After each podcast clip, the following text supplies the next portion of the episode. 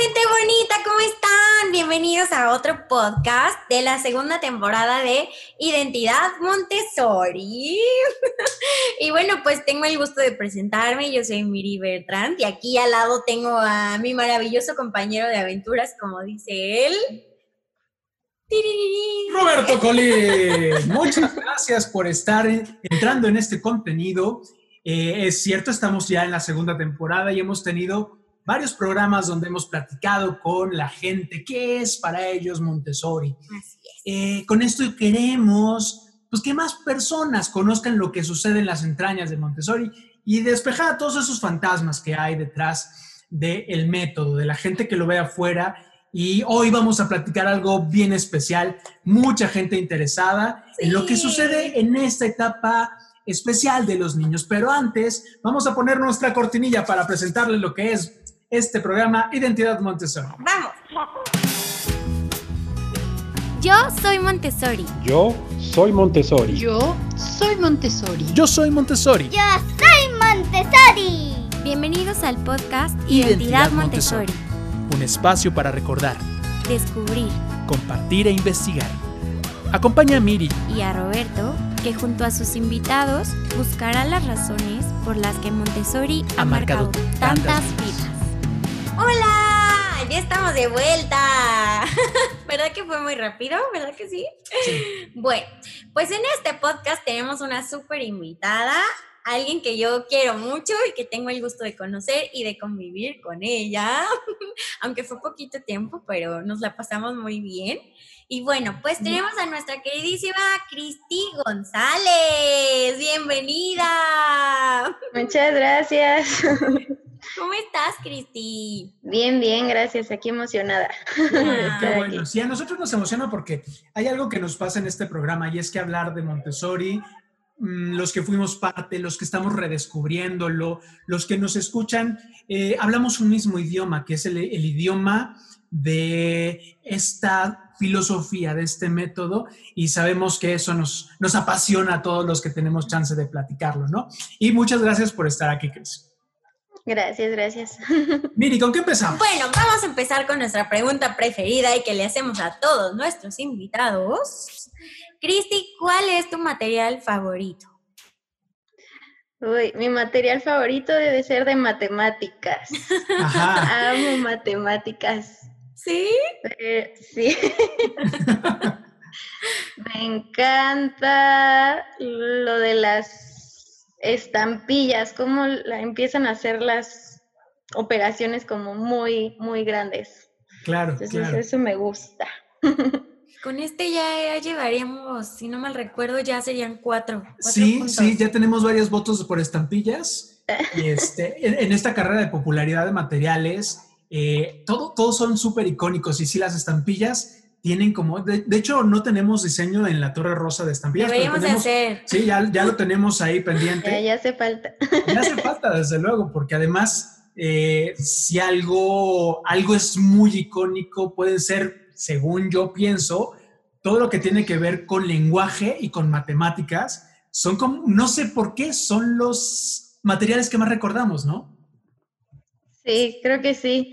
De hecho, sí, cuando he platicado también así con gente que son Montessori, sí, tienen marcadísimo matemáticas y de lenguaje. Así es, así es. pues bueno. práctica. Ah. Vamos a hablar de vida práctica porque Miri pidió este tema especialmente, para ella es muy importante. Sí, y bueno, a Cristi también le gusta, entonces yo sé y tiene experiencias muy lindas que por ahí nos va a contar una, espero. Claro que sí. Cris, eh, platícanos un poquito de dónde viene tu identidad Montessori, cómo conociste el método y qué has hecho dentro de, este mundo Montessori. Pues la verdad es que sí, en un inicio no, no tenía ni idea de qué era Montessori, había escuchado algunas cosas, pero sí estaba muy perdida en el tema hasta que conocí a una amiga que fue la que me empezó a platicar muchísimo de Montessori y porque yo le decía que me encantaba trabajar con niños y ella me decía, que métete a Montessori porque hacemos esto, bueno, ella es de taller, yo soy de casa de niños, pero sí me platicaba cosas y yo decía, ay, qué padre, ¿no? suena muy, muy, muy padre, hasta que un día me decidí a estudiar para ser guía Montessori.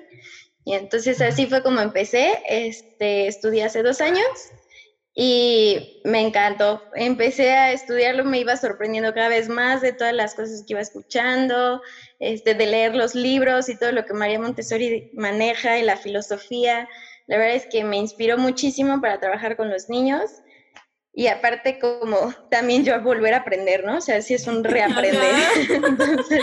así nos pasa a nosotros, ya volvemos a aprender a sumar. y así con la víbora de la suma. Sí, no tienes con la víbora de la suma. ¡Wow! Sí, sí, sí. Entonces, así estuve ya hace un año empecé ya como guía, titular ya de, de grupo. Y me encanta, me encantó, me enamoré todavía más del sistema, más estar ahí con los niños, pues sí, me enamoré.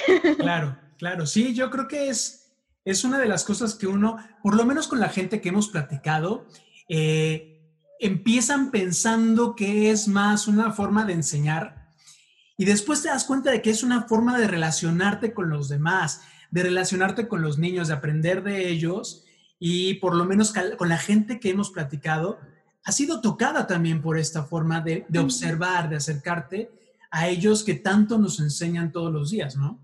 Sí, sí, sí, es una, efectivamente es una forma de vida, ¿no? Es una filosofía de vida que, como dices, ya es para relacionarte, ¿no? Con todos, o sea, así como ves a los niños, empiezas a ver a los grandes, ¿no? Que es la misma dinámica. Entonces, sí, vas aprendiendo muchísimo de ellos y reaprendiendo, el otro día platicaba también con unas compañeras, vas volviendo a ver tu vida de niño, pero ahora como adulto y vas trabajándolo muchísimo, ¿no? Ese niño que no sabía ni qué onda, lo vuelves a vivir con ellos, ¿no? Claro, claro. Padrísimo. Claro, esa, esa vista al pasado. Sí, debe ser una experiencia súper linda. Sí, sí, sí. Miruchis, ahora sí, introduce el tema que queremos platicar con Chris. Bueno, Porque tú eres la más emocionada en eso. Sí. Me gusta mucho. Yo, yo creo que me gusta mucho porque pues era de las cosas que más me gustaba y siento que también es algo que hace que Montessori sea completamente diferente. Cris este, nos platica que trabaja en un Montessori, está en Caretaro, ¿verdad? Yo de chismosa. y trabaja en casa de niños. y bueno, pues primero nos gustaría que nos platicaras un poquito cuál es la diferencia de casa de niños a taller, ¿no? Y en qué edades están. Y después vamos a lo que me gusta, que va a ser la vida práctica. Sí. Pues sí, eh, de las edades con las que yo trabajo es de 3 a 6 años. Estamos, como supongo que muchos ya saben, están estas edades este, revueltas, ¿no? O sea, no es nada más primero, sino tengo primero, segundo y tercero, lo que le llamarían en tradicional este, estos grados. Eh, bueno, la diferencia, que bueno, es algo que a mí me gusta mucho, siempre nos dicen como, ustedes siembran empiezan a sembrar la semillita, hasta taller empiezan a ver todas las cosas que hicieron en casa de niños, ¿no? Que es triste, pero, ah. pero bueno, cuando te toca verlo, es muy, muy, muy padre. ¿Y por qué? Porque en casa de niños trabajan los niños de forma más individual, ¿no? Es una están formando su personalidad, entonces todo su trabajo es de ellos, ¿no? O sea, primero se están viendo hacia ellos. Ya en taller ya es una parte más social, entonces ya están, ya es cuando comparten más con sus compañeros, ya trabajan más en equipo. Aquí se están construyendo ellos, ¿no? Desde todo, este, la personalidad, sus movimientos, toda esta parte que, que necesitan para desarrollar su mente matemática, todo lo van haciendo en casa de niños, ¿no? Entonces, está padrísimo porque sí, o sea, vas viendo todo este proceso que va teniendo y la personalidad que van adquiriendo, ¿no? Entonces, te digo, ya después dicen que en taller ves cómo brota esa semillita y que es padrísimo, pero, pero bueno. Ahí dejas tu semillita. Sí, nos toca germinar la semillita ahí. Ah. Claro, además, eh, nosotros que hemos como podido platicar con personas que sí saben, porque debemos declarar que nosotros somos de los que estuvimos, pero que estamos reencontrándonos apenas. Eh, hay algo bien interesante que es justamente esta parte de las etapas de los niños, ¿no? Las etapas de desarrollo. Y esta etapa es muy, muy padre porque dijiste algo importante. Definen quiénes son, su personalidad, ¿no? Entonces, ¿Cómo, cómo, cómo ves a estos niños? O sea, ¿qué hacen en esa búsqueda de ser, de, de, quiénes son? Ay, pues hacen de todo, ¿no? Pero sí empiezan a, entre ellos, eso es lo padre que es individual, ¿no? O sea, no es tanto que sigan, sí, ya de repente empiezan a seguir a los grandes, pero ahorita todo está concentrado en ellos. Los de tres años los ves trabajando solitos, casi no socializan, de hecho están mucho en vida práctica, les encanta vida práctica, que es el tema que quieren tocar, les encanta y es en lo que están más, pero si ves la diferencia, por ejemplo, de tres años, en, por ejemplo, hablando de vida práctica, el trabajo es para ellos y es los movimientos y repetir y lo que les llama la atención.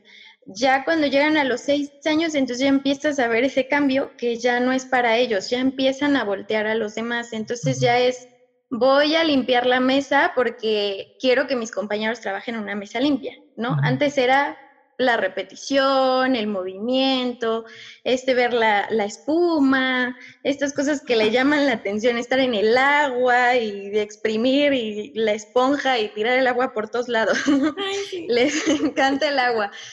Pero ya cuando están más grandes, entonces ya cuidan mucho los movimientos, ya es el, el ver que de verdad la mesa quede limpia, ¿no? Y, y, lo hacen una vez. Los chiquitos pueden limpiar la misma mesa miles de veces. Sí, sí, claro, y les encanta, claro.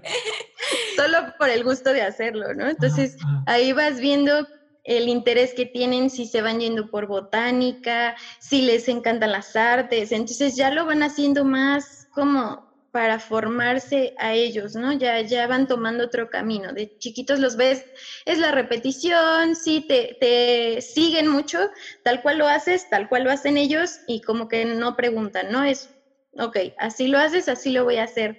Y empiezan ya a cuestionarse, ya que empiezan a llegar a los seis años, ya empiezan a cuestionar por qué así, por qué hacemos esto, por qué mezclamos al arreglar flores, por qué combinamos estas. O sea, antes era como, ah, sí, este va aquí. Me dijeron que las pongo. Voy a limpiar con algodoncito la plantita y ya.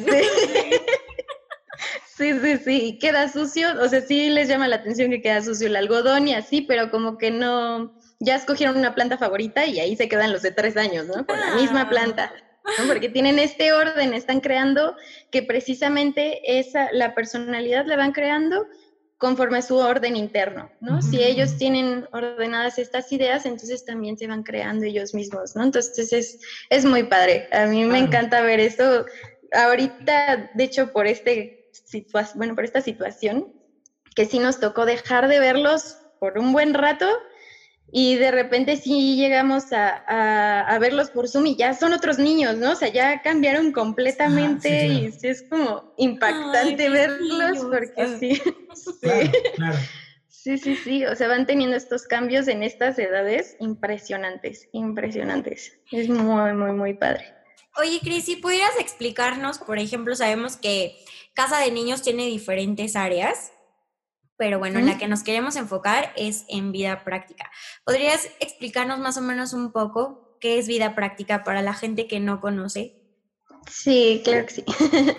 bueno, eh, vida práctica, muchos cuando lo empiezan a escuchar y les empiezo a explicar qué es lo que hacen en vida práctica, es como, ah, o sea, tienes a tus personitas de mantenimiento. Ah, pues, pues la que me ayuda a limpiar. No tienes intendencia o porque pones a los pobres niños y claro. Sí. ¿Por qué? Porque vida práctica va a ser todo este, esta adaptación. Eh, ahí es donde se van a empezar a adaptar a su mundo. Entonces, ¿qué es lo que ven en casa? Vida práctica es lo que pueden ver en casa, ¿no? Ven que los papás lavan los trastes, ven que barren, todas estas cosas lo están viendo. Y entonces vida práctica es para que se sientan parte de, porque normalmente los niños fuera de Montessori viven en un mundo de adultos. ¿No? O sea, no toques esto, no hagas esto, todo es más grande que ellos. Entonces, lo que hacemos en casa de niños con vida práctica es hacerlos sentirse parte de, ¿no? Entonces, es que empiecen a conectar con su, con, pues sí, con su realidad y que se sientan de verdad en un mundo también para ellos, ¿no? Entonces, también lo, cuando nos llegan papás nuevos que no conocen también de Montessori, es también platicar con ellos esta parte, que los dejen que los dejen que si quiere barrer el niño, lo dejes barrer. Si estás cocinando, invítalo a que esté cocinando contigo, a que prepare alimentos, que lo incluyas y que se sienta parte de, ¿no? Entonces, vida práctica ese es como uno de los puntos más importantes, su adaptación al mundo y, y al ambiente, ¿no? ¿Por qué? Porque en el ambiente también tenemos esta parte de que hay que cuidar el ambiente. Entonces, si los niños ya conocen toda esta parte y están involucrados, entonces eh, va a ser muy fácil y por eso se llama casa de niños, porque es para que se sientan como en su casa. Claro, claro. Ay, qué claro, es que eso es importantísimo. Yo, me imagino los papás. O sea, lo que sucede en la cabeza de los papás y lo que, lo que sucede en la cabeza de los niños. O sea, llega el papá y ve, le explican, ahí está el estante de mate- no, está el estante de matemáticas, está el estante de lenguaje y está el, insta- el estante de vida práctica. Y en vida práctica ven una tarjita, ven el para ra- lavar los trastes, la ropita, las ropitas. Y dicen, ¿pero qué es eso?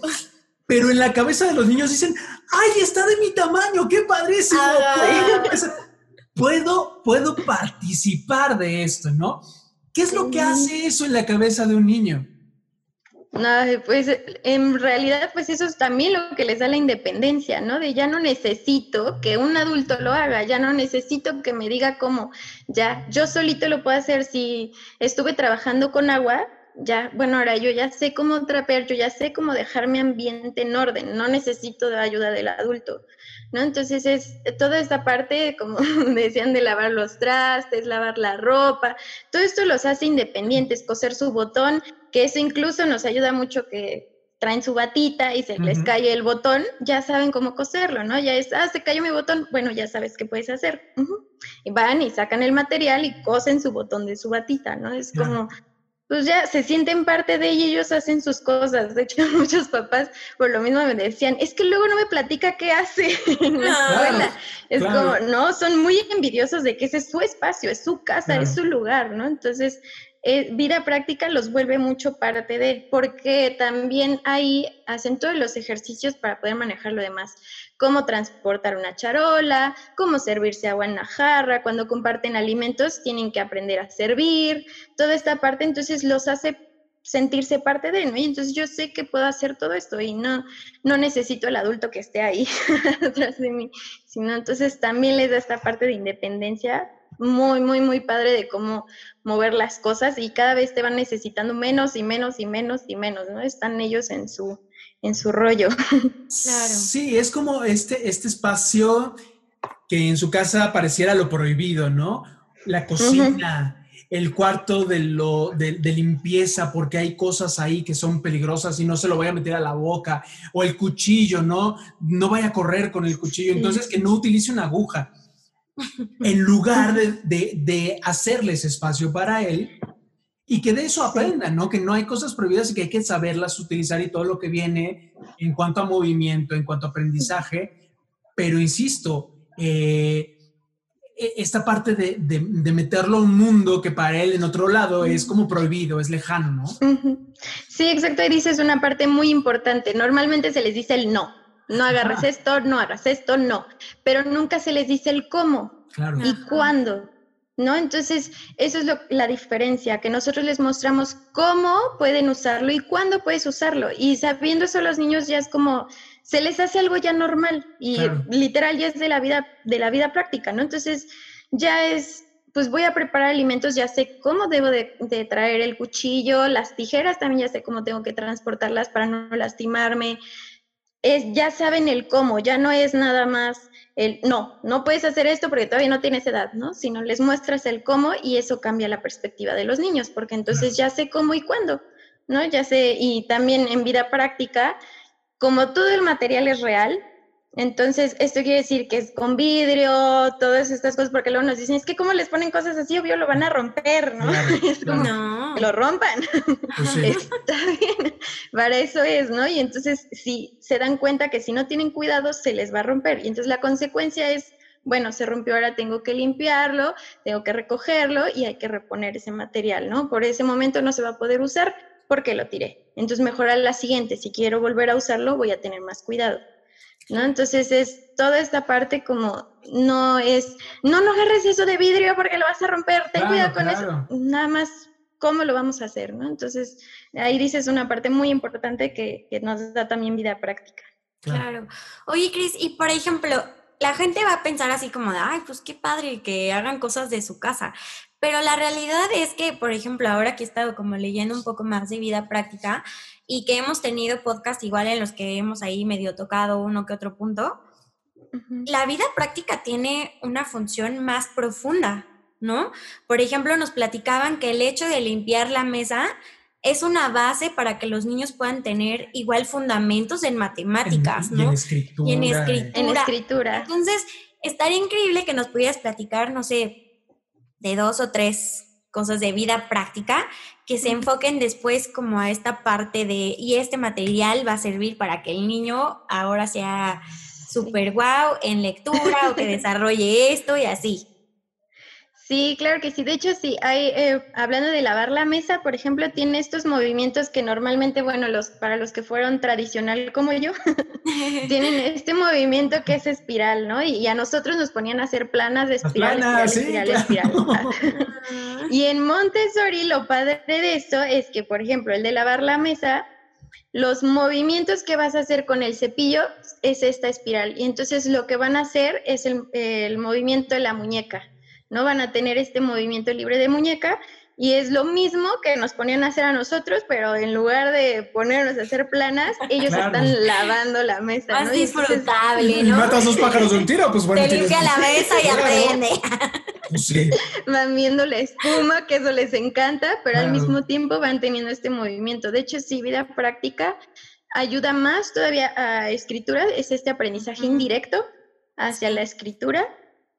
Y también, bueno, por ejemplo, este, todos, todos, todos, todos los de vida práctica tienen eh, la secuencia, ¿no? Que esto nos ayuda a la mente matemática. Cada uno tiene su orden y su secuencia y es este razonamiento de, ok, no puedo quitarle el jabón a la mesa si no se lo he puesto.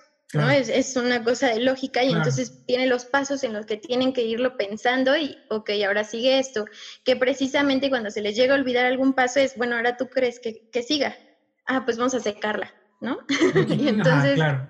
va teniendo esta parte también, estos secretos que tiene vida Sí, práctica también, justo. es, ajá, es uno de esos. Incluso, que es lo que mencionaban, bueno, hace poco tuve una junta también y hablábamos de esto con los papás, ¿no? Incluso los de seis años, cuando nos dicen, es que a mi hijo le está costando trabajo la, lateralidad, que no, no empieza a escribir del otro lado y estas cosas. Ah, bueno, vamos a retomar vida práctica. ¿Por qué? Porque vida práctica siempre empieza de izquierda a derecha y de arriba a abajo, ¿no? Y entonces ahí es donde les vamos dando también esta parte de la escritura, ¿no? Entonces les decimos, no importa que tenga seis años, déjalo que haga vida práctica, todo esto le va a ayudar, ¿no? Entonces es el recordar que siempre se empieza de este lado, de la izquierda a la derecha y de arriba a abajo.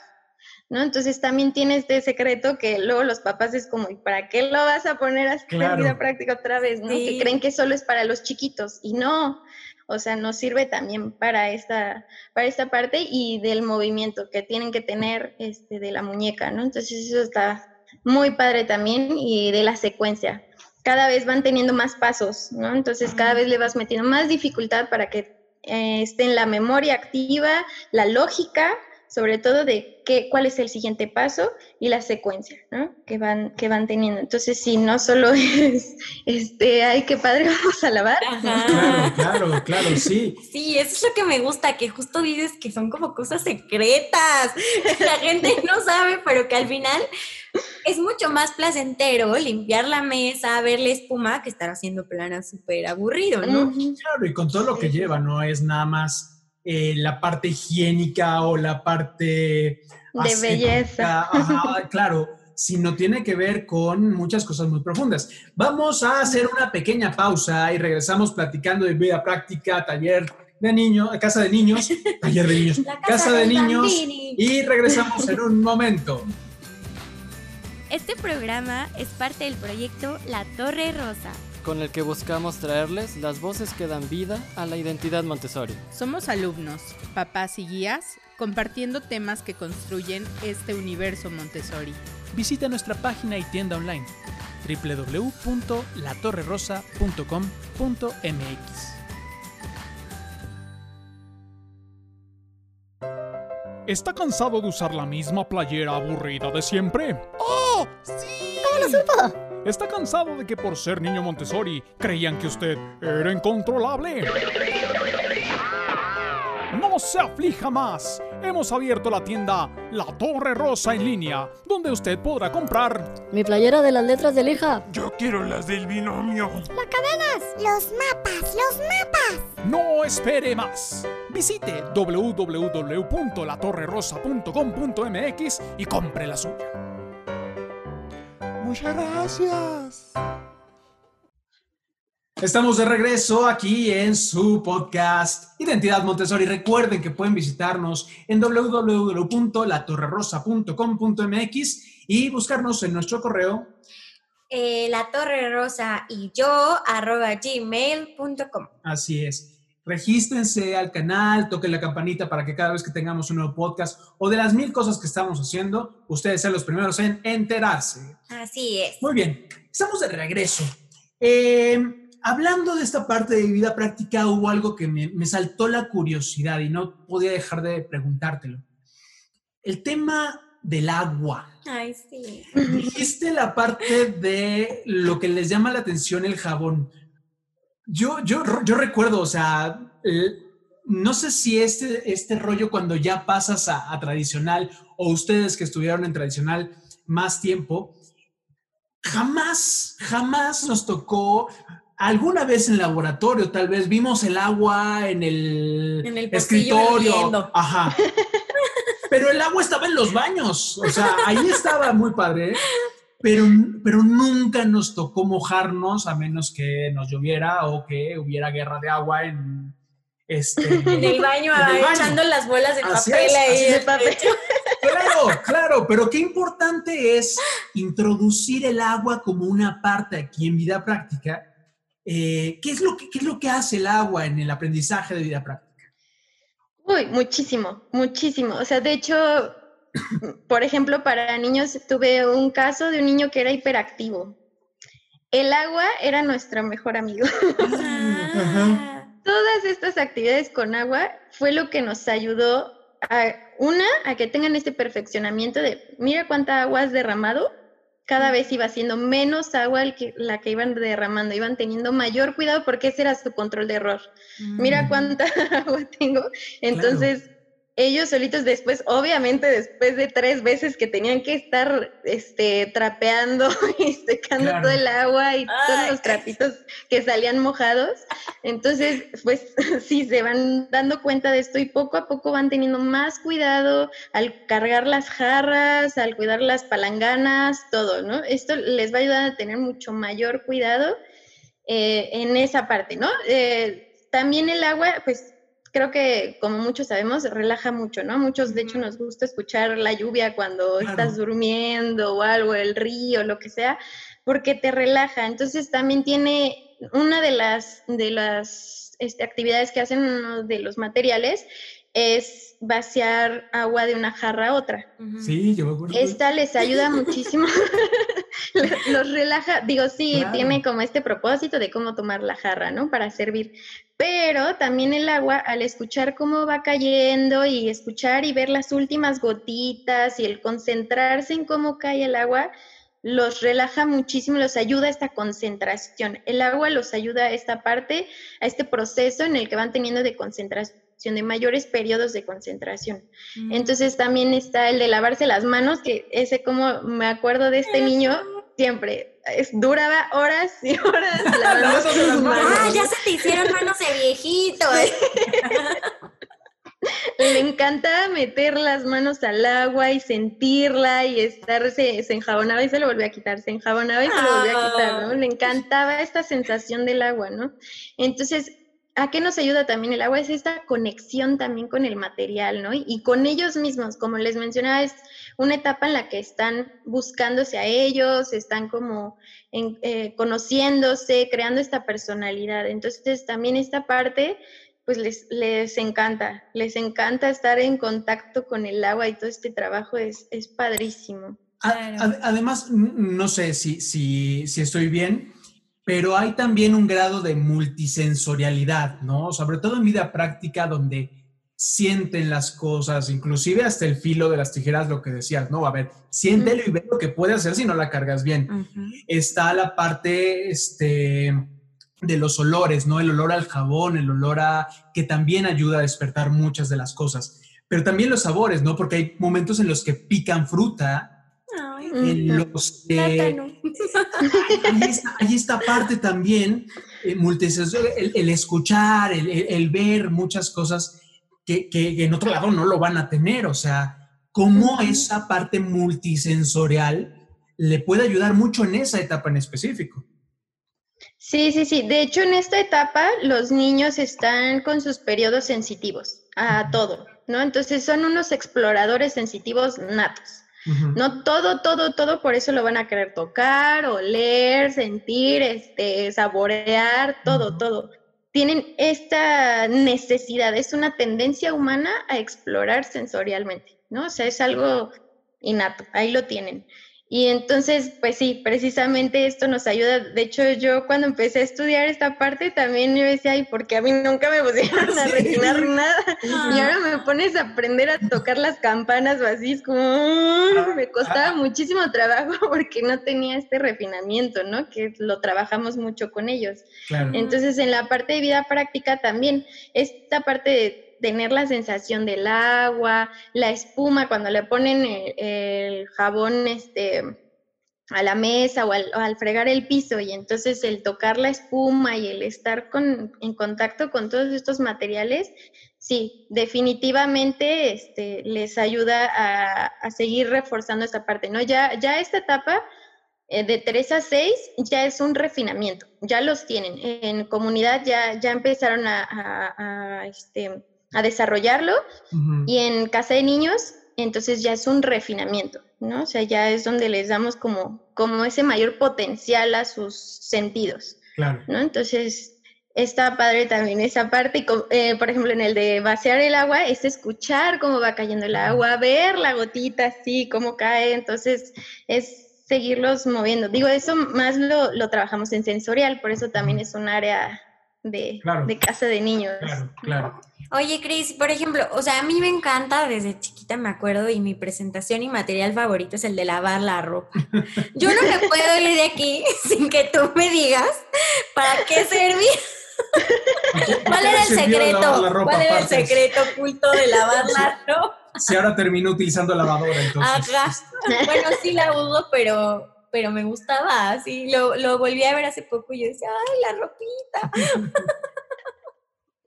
Bueno, pues también ahí es mucho el movimiento eh, grueso y fino y también esta parte de la secuencia, como ahí va siendo más largo el proceso todavía, entonces sí es mucho la secuencia y la motricidad fina, porque no sé si recuerdes, pero hasta el exprimir tenía sus propios pasos en cómo tomar el trapito, cómo exprimirlo sin que salpicaras tanta agua y volverlo a doblar y las pinzas. ¿no? O sea, desde el movimiento fino de hacer. la ropa, sí. Yo solo me acuerdo Entonces... sí, hace poco me tocó, bueno, ya no sé tampoco, pero me tocó ver una niña de las grandes, de las de cinco años, que estaba, es que este trapito está muy sucio y estaba talla y talla y talla y talla y talla y no, hasta que no quede blanco y otra vez si la veías, pero digo, ella ya está en esta parte de querer mejorar su ambiente, ¿no? Ah. De la belleza y todo, entonces ella lo seguía repitiendo porque quería que el trapito quedara blanco. y hasta el final me dijo, no lo logré, lo vas a tener que meter en cloro o algo así. Y yo, ah, ok, gracias. Pero inclusive en eso, ¿no? E, es un, como, no lo sé, un termómetro del desarrollo. Tú puedes ver que niños se puede estar como atrás, no trazando, sino puede eh, no ir al parejo del desarrollo de otros gracias a este tipo de cosas, ¿no? Y que además en casa ahorita los papás podrían aprender a observar, y es un trabajo mucho de eso, ¿no? De, de observación de cómo el niño hace las cosas para darte cuenta dónde puede haber alguna cosa que puede estar muy desarrollada o puede estar este, como atoradita, ¿no? Sí, sí, sí, efectivamente es ahorita lo que les remarcamos mucho a los papás, observen, observen, observen, porque están muy mentalizados, o sea, es que tiene que llegar a esto, tiene que llegar a esto, y es, no, o sea, nos basamos mucho en el ritmo y el proceso del niño, ¿no? Eh, ahorita tengo un niño que tiene un retraso de dos años Y precisamente él ahorita, o sea, la mamá ya me decía, no, es que sí, él ya vio letras y ya vio números. Y ahorita el niño lo pudimos invitar un día a la escuela porque yo no lo conocía y entonces por Zoom pues sí se nos complicaba demasiado.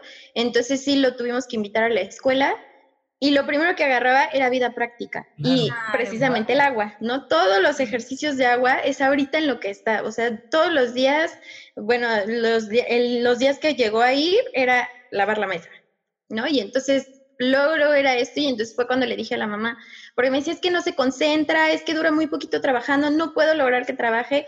Le dije, es que ahorita está en otro rollo, o sea, le dije, no quiere ver nada de números ni letras, o sea, ahorita está en esa parte, ¿no? Ese es tu proceso. Y como les decía, ahí adquieren muchísimo concentración, este, toda esta parte de, de esperar, de, de paciencia, de que cada cosa tiene su proceso y su lógica y sus pasos. Entonces, eso es lo que el niño necesitaba, ¿no? Y entonces es, como dices, es observar qué es lo que el niño necesita y de ahí partir, ¿no? A través de la observación. Y que está bien, ¿no? Que no, no es que eh, va atrasado, o sea, tenemos que quitarnos de la cabeza esa parte de compararlo con los demás. Señora. Y por eso está padre señora, Montessori. Por favor, observe, sí, claro. Porque en Montessori cada quien puede ir a su ritmo, hacer las cosas de la forma que le parece, obviamente con la secuencia que te da la guía. Claro. Pero no hay como esta parte de ya se atrasó, ya se adelantó, ahora vamos a regresarnos. No, hay que esperarnos para que el otro amiguito los alcance y así. Por favor, señora, su hija no es un genio por aprenderse las tablas. Vea cómo lava la Exacto. Entonces, yo quisiera preguntarte, eh, nos, en la plática previa nos decías que hay algo también conectado en la filosofía que ayuda a la construcción espiritual del niño. Eh, ¿cómo, ¿cómo, se construye? Porque además hablar de esta parte de que los niños pueden construir una vida espiritual, no estamos hablando de religión, estamos hablando de lo que hay dentro del niño desde luego la parte emocional, pero también hay algo más trascendente, ¿no? ¿Cómo se empieza a construir en casa de niños este, este ser espiritual que existe y que justamente para que no haya una, una inmadurez espiritual, esto se trabaja desde ese momento, ¿no?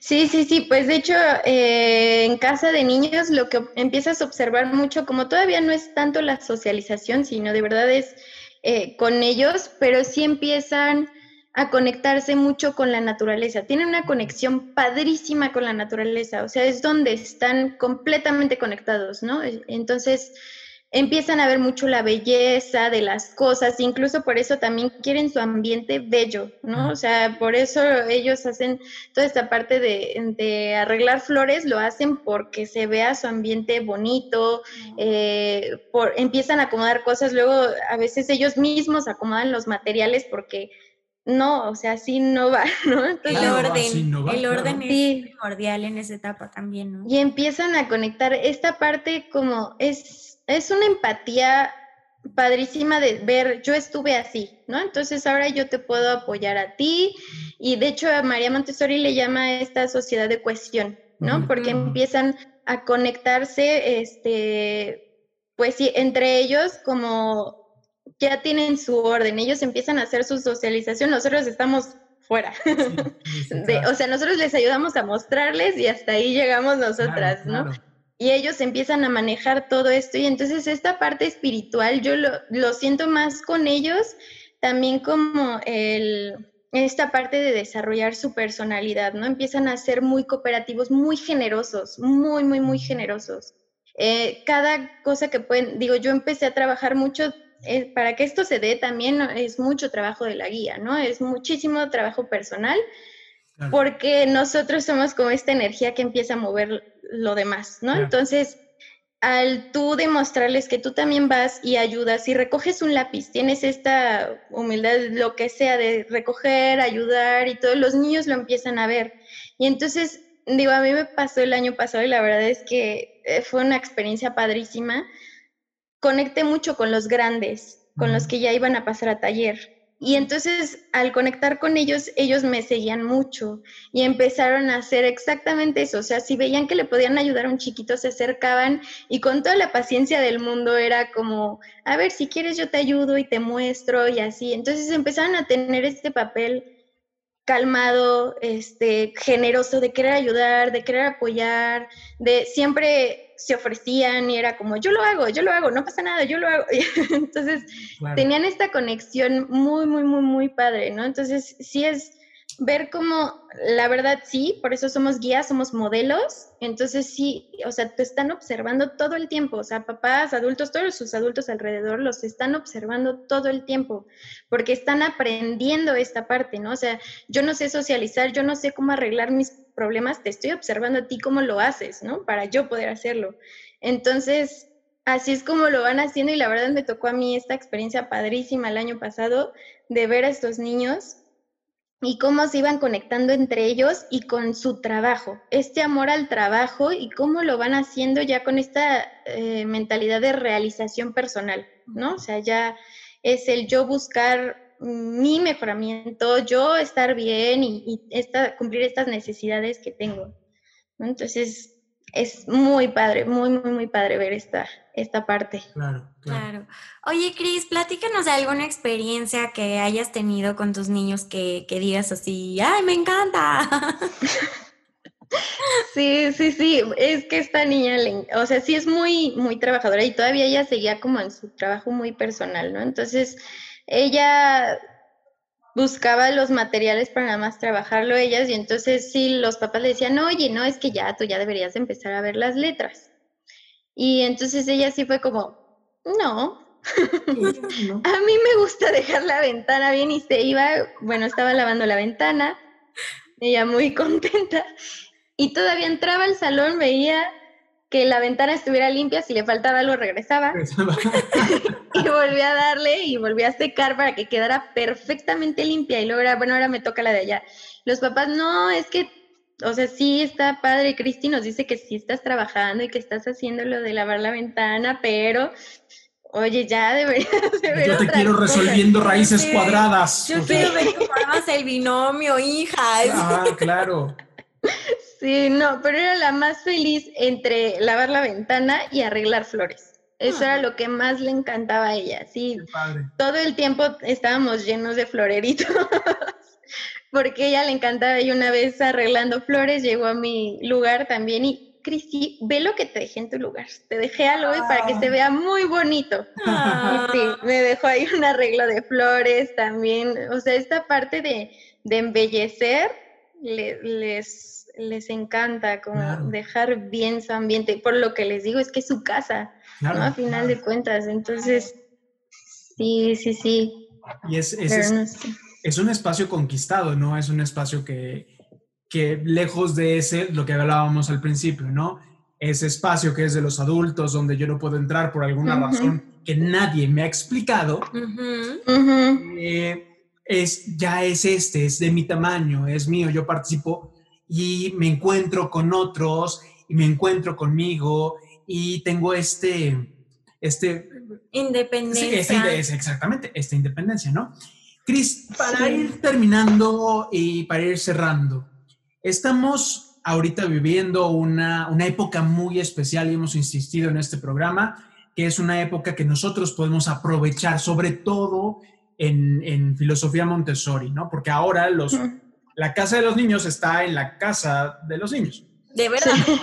Entonces, ahí, este, ¿qué, mensaje le podemos dar a los papás que nos están escuchando como para que se lleven todo esto a su casa y puedan eh, ayudar a sus hijos a darse cuenta y a trabajar en vida práctica?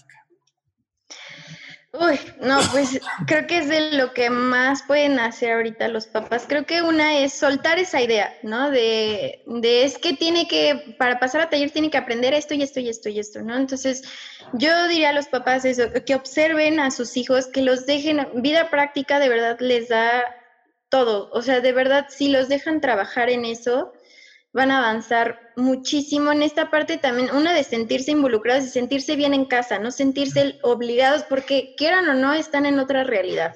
Claro. O sea, están en casa, no es su ambiente, están en casa. Entonces, si los dejan participar y de verdad los hacen sentir parte de en su casa, como mencionamos, no es el decirles no, no, no, no, sino oye, ahora voy a cocinar y ahí involucrar todo. O sea, lo padrísimo de Montessori es que está en la realidad, en todo lo que puedes tocar. Entonces, si lo invitas, si estás tan preocupado con las matemáticas, bueno, vamos a preparar alimentos, ¿no? ¿Cuántas zanahorias necesitamos para la receta? Ah, tantas vamos a medir cuánto necesitamos para esto, ¿no? Todo está en mediciones, si quieres involucrar lenguaje, oye, zanahorias, ¿con qué sonido empieza zanahorias, no? Y toda esta parte, y vamos a arreglar el, el orden que tengan en su casa, la estructura que le den en su casa, desde estas responsabilidades de tarea de todas las mañanas vamos a arreglar la cama, este, la ropa va acá, sabes que ya lavé la ropa, la lavamos en lavadora en casa, ok, bueno, ayúdame a descolgarla, a doblarla, a guardarla. Vida práctica, eh, o sea, lo pueden meter en casa con todo y involucrar estas partes. No digo, si como guía se nos hace más fácil ver cómo relacionar, pero también en casa lo pueden hacer, ¿no? Buscar esta, esta parte de, o sea, no sé, vamos a descolgar la ropa, a ver, pásame algo que empiece con K. ok, y ya calcetín. Entonces puedo traerte un calcetín, ¿no? Y relacionar esta parte. Y creo que con eso la verdad, como guía nos ayudan muchísimo, ¿no? Y, a los niños. Y además les ayudan a los papás. Claro, que lo vean también por este lado, que no están solos. Claro, porque Tengo que descolgar la ropa y doblarla. Pues claro. el niño que le puede... Claro, y depende mucho cómo lo ven. O sea, si el niño está conectado en otra cosa y lo sacas de ahí, lo obligas, porque es su responsabilidad mantener, no, ya, ya valiste. Sí. Eh, y creo que regresamos a lo mismo que dijimos. El chiste es observarlos, aprender a ver a tu hijo y desaprender la forma en la que te educaron a ti. Sí. estás en la gran oportunidad de tener un método diferente para él. Y ver que esto también es trabajo, ¿no? Porque muchos creen que esto no es trabajar. Es que no ha trabajado, pero el niño ya trapeó, ya barrió, ya hizo y es que no está trabajando. Eso es trabajo para él, ¿no? Entonces también abrir esta mente que los niños digo, también como adultos, pero sobre todo los niños es esta conexión eh, mente, corazón y, manos, ¿no? Todo lo que trabajen y hagan con las manos están conectados con su corazón y con su mente, ¿no? Entonces es esta parte, no olvidar esta parte, ¿no? Bonito. es que además acabamos de, acabamos de grabar la línea de la mano y nos lo recordaste así. Los tres grandes regalos que recibió el ser humano. Mente, corazón y manos. Mm. Padrísimo. Cris, en verdad, muchísimas gracias. Miri, Gracias. Tu mensaje, tu mensaje, ¿con qué te quedas? Hay que observar, hay que dejar, hay que confiar, dejen confiar. Justo lo que platicábamos con Andrea, perdón que lo retome, pero esta parte de qué confianza te tenían a ti cuando eras chiquito, regresa a eso y piensa, a mí me gustaría que me hubieran dado la misma confianza. Entonces, esa es la confianza que tu hijo o hija necesita que le des en este momento. Así es, así es. Sí, sé el adulto que te hizo falta cuando eras niño. ¡Eso! Sé el adulto que te hizo falta, padrísimo. Porque además si optaste por, si, si optas o va, optaste por una escuela Montessori, tienes que desaprender todo y, darle la oportunidad, ¿no? Cris, en, verdad, muchísimas gracias. Voy a comprometerte públicamente aquí porque nos queda un tema pendiente, el de repetición, que se me hace bien importante. Entonces, eh, vamos, a, vamos a invitarte una vez más para hablar de repetición y les recordamos que se suscriban al canal, que le den clic a la campanita para que puedan eh, ser los primeros en enterarse que hay nuevo contenido y que visiten nuestras redes sociales. Arroba la torre rosa y yo, la torre, ¿eh? La, torre rosa y yo. Así es, así es. Nos vemos en la próxima en un nuevo capítulo de este su podcast favorito. Identidad Montessori. Identidad Montessori. Por la torre rosa. Bye. Adiós. Gracias por escucharnos en este tu podcast Identidad Montessori. Recuerda que puedes enviarnos tus preguntas y sugerencias a través del correo contacto arroba latorrerosa.com.mx o también en nuestras redes sociales de Facebook e Instagram con arroba la torre rosa y yo. Nos escuchamos en la próxima.